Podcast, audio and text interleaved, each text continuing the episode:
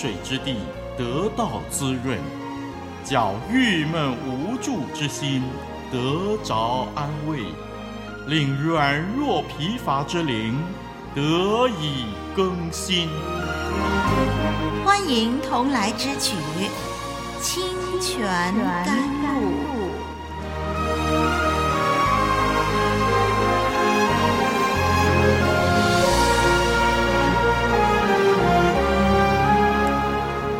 的弟兄姐妹，网络上以及收音机旁的朋友，上帝爱你，愿你平安。我是丽文。在日常生活中，我们难免会遇到令人气愤的事情，有的时候我们也可能受到别人的伤害，或者是各种不公平的对待。当这些事临到我们身上的时候，请问你会有怎么样的行动呢？以牙还牙，报复对方吗？还是忍气吞声，姑息罪恶呢？又或者找对方理论？透过沟通解决心中的结呢？一切的回应方法当中，有没有寻求神、求问神的意见呢？今天在研究《创世纪》这卷书的时候呢，我们要从底拿被事件强暴，引致雅各的儿子们报仇的事情，来看看我们对罪恶事件应有的态度。让我们先读一段圣经。创世纪三十四章二十五到三十一节，请我们翻开圣经。创世纪三十四章二十五到三十一节。第三天，众人正在疼痛的时候。雅各的两个儿子，就是底拿的哥哥西缅和利未，各拿刀剑，趁着众人想不到的时候，来到城中，把一切男丁都杀了，又用刀杀了哈姆和他儿子示剑，把底拿从事件家里带出来，就走了。雅各的儿子们因为他们的妹子受了玷污，就来到被杀的人那里，掳掠那城，夺了他们的羊群、牛群和驴，并城里田间所有的，又把他们一切货财、孩子、妇女，并各房中所有的都掳掠去了。雅各对西缅和利未说：“你们连累我。”使我在这地的居民中，就是在迦南人和比利洗人中有了臭名。我的人丁既然稀少，他们必聚集来击杀我，我和全家的人都必灭绝。他们说：“他岂可待我们的妹子如同妓女吗？”好，我们读到这儿。从这段的经文当中呢，我们看见。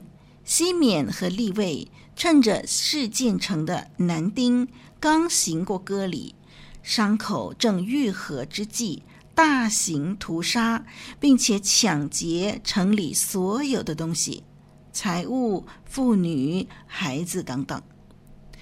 第二十五节说啊。到第三天呢，众人正在疼痛的时候，雅各的两个儿子，就是底拿的哥哥西缅和利未，各拿刀剑，趁着众人想不到的时候，来到城中，把一切男丁都杀了。我们看到这样的记载呢，可以肯定的，这个袭击行动是有预谋的，每一个人拿着刀剑。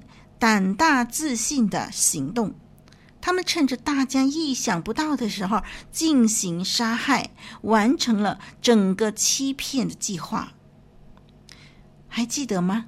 在上一集节目当中呢，我们提到事件的父亲哈姆去游说城里的人接受割礼。当他们去游说的时候呢，哈姆对本族人呢就呼吁说：“以色列人是和平的民族。”哎，可见啊，西缅和利未的欺骗手法是何等高明，让事件的父亲哈姆他们都相信以色列人是和平的民族，所以呢，完全没有预防呃这次的屠杀事件。这段经文指出，城里头无论男丁的数目多少，全部被杀，因为雅各的儿子们认为。城里的人都必须为底拿受强暴的事情负责。很可能呢，因为事件人不觉得强暴妇女是一件坏事，反而是看作是一种通婚的手段。这个让雅各的儿子们非常的气愤，所以要事件城的人全体承担刑罚。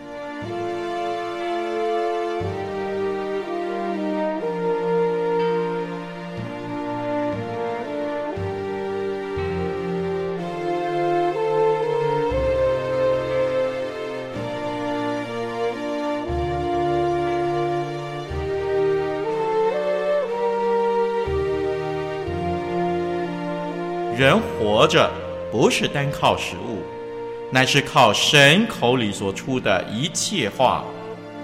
清泉甘露林立文，祝愿你恩典满满。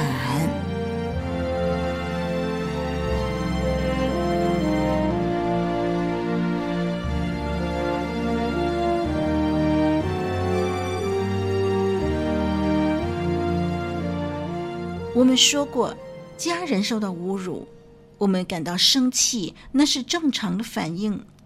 但是西缅和利未以杀人的方式报复，而且还在屠杀之后掠夺，这就超过了讨回公道的诉求了。在圣经民数记三十一章第九到第十节，就提到类似的情况。民数记三十一章第九到第十节提到这种的情况：以色列人他们杀戮米甸各王以后呢，再抢劫米甸族。不过呢，当时是以色列人在征服迦南地。那么现在呢，这段经文是西缅和利未。他们不是在征服迦南地，而是在处理妹妹被玷污的事件，不是在行军打仗。他们的报复行动已经超过了合理的范围了。在抢夺这件事情上，值得我们注意的是，本来哈姆和事件是想借着婚娶占有雅各家族的财富，所以他们就答应受割礼。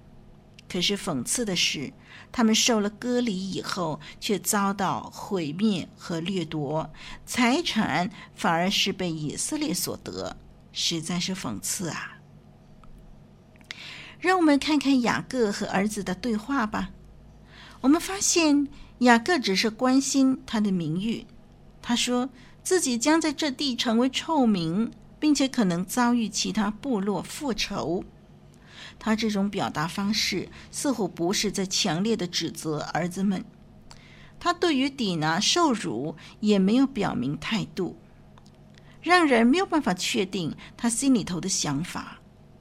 不过，后来雅各临终的时候，给所有的孩子祝福的时候呢，就提到这次的事件。雅各指出西缅和利未的残暴，我们可以参考《创世纪》。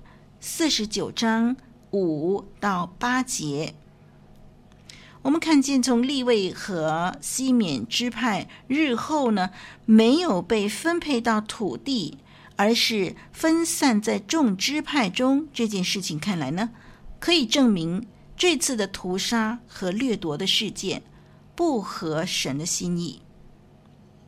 对于罪恶感到愤恨，并且采取适当的惩治。是公义的彰显，但是报仇的时候超越了合理的界限，又以欺骗的手段来进行，那么就有失公义，将自己陷入不义。更严重的是，以神的圣约，就是割礼，作为欺骗的手段，让神的名受到亵渎，这是不应该的。在这段经文最后一节，我们看见雅各的儿子们回答雅各说：“他岂可待我们的妹子如同妓女吗？”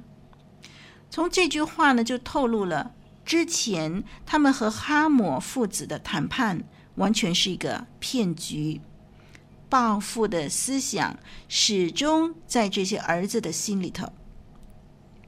事件玷污底拿已经是错误了。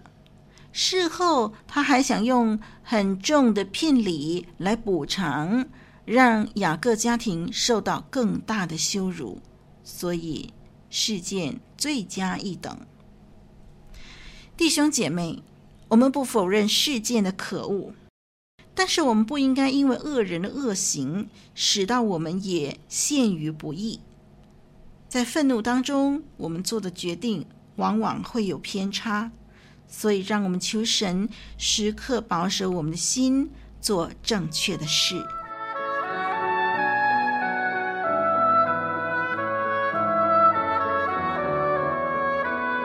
古老的故事，真实的历史，一部述说世界起源的书，《创世纪》，追源溯本，借古喻今。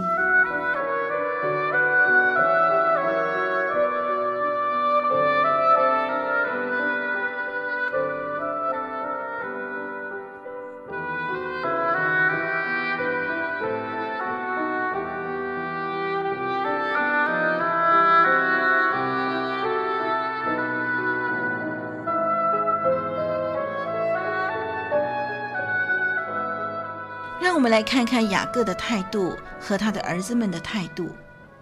雅各对这个奸污事件代表着姑息的态度，而他的儿子们呢，就代表着报仇的人。一个是恐惧姑息的心理，一个是震怒复仇的心理。这两者都处在两个极端，同样违反公义的原则。这两种态度基本上对于解决罪恶并没有什么果效。让我们记得，对于罪恶错误的回应是姑息，是复仇；对罪恶正确的回应是公义。让丽文再说一遍：对罪恶错误的回应是姑息罪恶，是复仇。对罪恶正确的回应是公义。这个事件当中呢，我们需要了解神给以色列人的律法当中所规定的几件事情，那就是神规定以色列人不能和迦南妓女犯奸淫，在立位记二十章五节，在民数记二十五章都提到。以色列人不能与迦南妓女犯奸淫，也不可与可憎的迦南人通婚，或者与迦南人立约来玷污自己。这个呢，我们可以参考《申命记》七章一到五节。所以，以色列民的政策呢，是必须完全灭绝可憎的迦南部族。他们完全禁止跟这些部落混杂。那但是与此同时呢，有少数的迦南人当中，个别对永生上帝有信心的人，被神格外施恩接纳，加入了以色列族。比如说路德、拉合就是这个例子。好，让我们再回到主题吧。虽然以色列人日后领受了神的律法，负起使命要灭绝迦南各部族，但是呢，每一次的战争都应该是光明磊落的，不应该是利用神的圣约来使诈。包括今天我们这段经文所记载的事件，为了讨回公道而出此下策，实在是错误的。神的圣约不可以被用来在异教徒面前作为欺骗的幌子。讨回公道无可厚非，但是方法太粗暴、太过分了。雅各的儿子们这些的行为不值得嘉许。雅各的沉默也不值得表扬。他对于女儿受到奸污的事情没有挺身而出，很可能激发了儿子们过度的行动。身为一个家族的领袖，或者身为任何一个团体单位的领导人，面对自己的成员遇到困难、受到不公的对待的时候，是有责任出面解决，表明态度和立场的。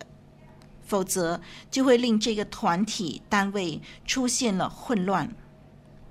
我们发现，类似这样的一个姑息罪恶的态度，日后再度出现在以色列历史当中。全国对迦南人的容忍姑息，引致许多的后患。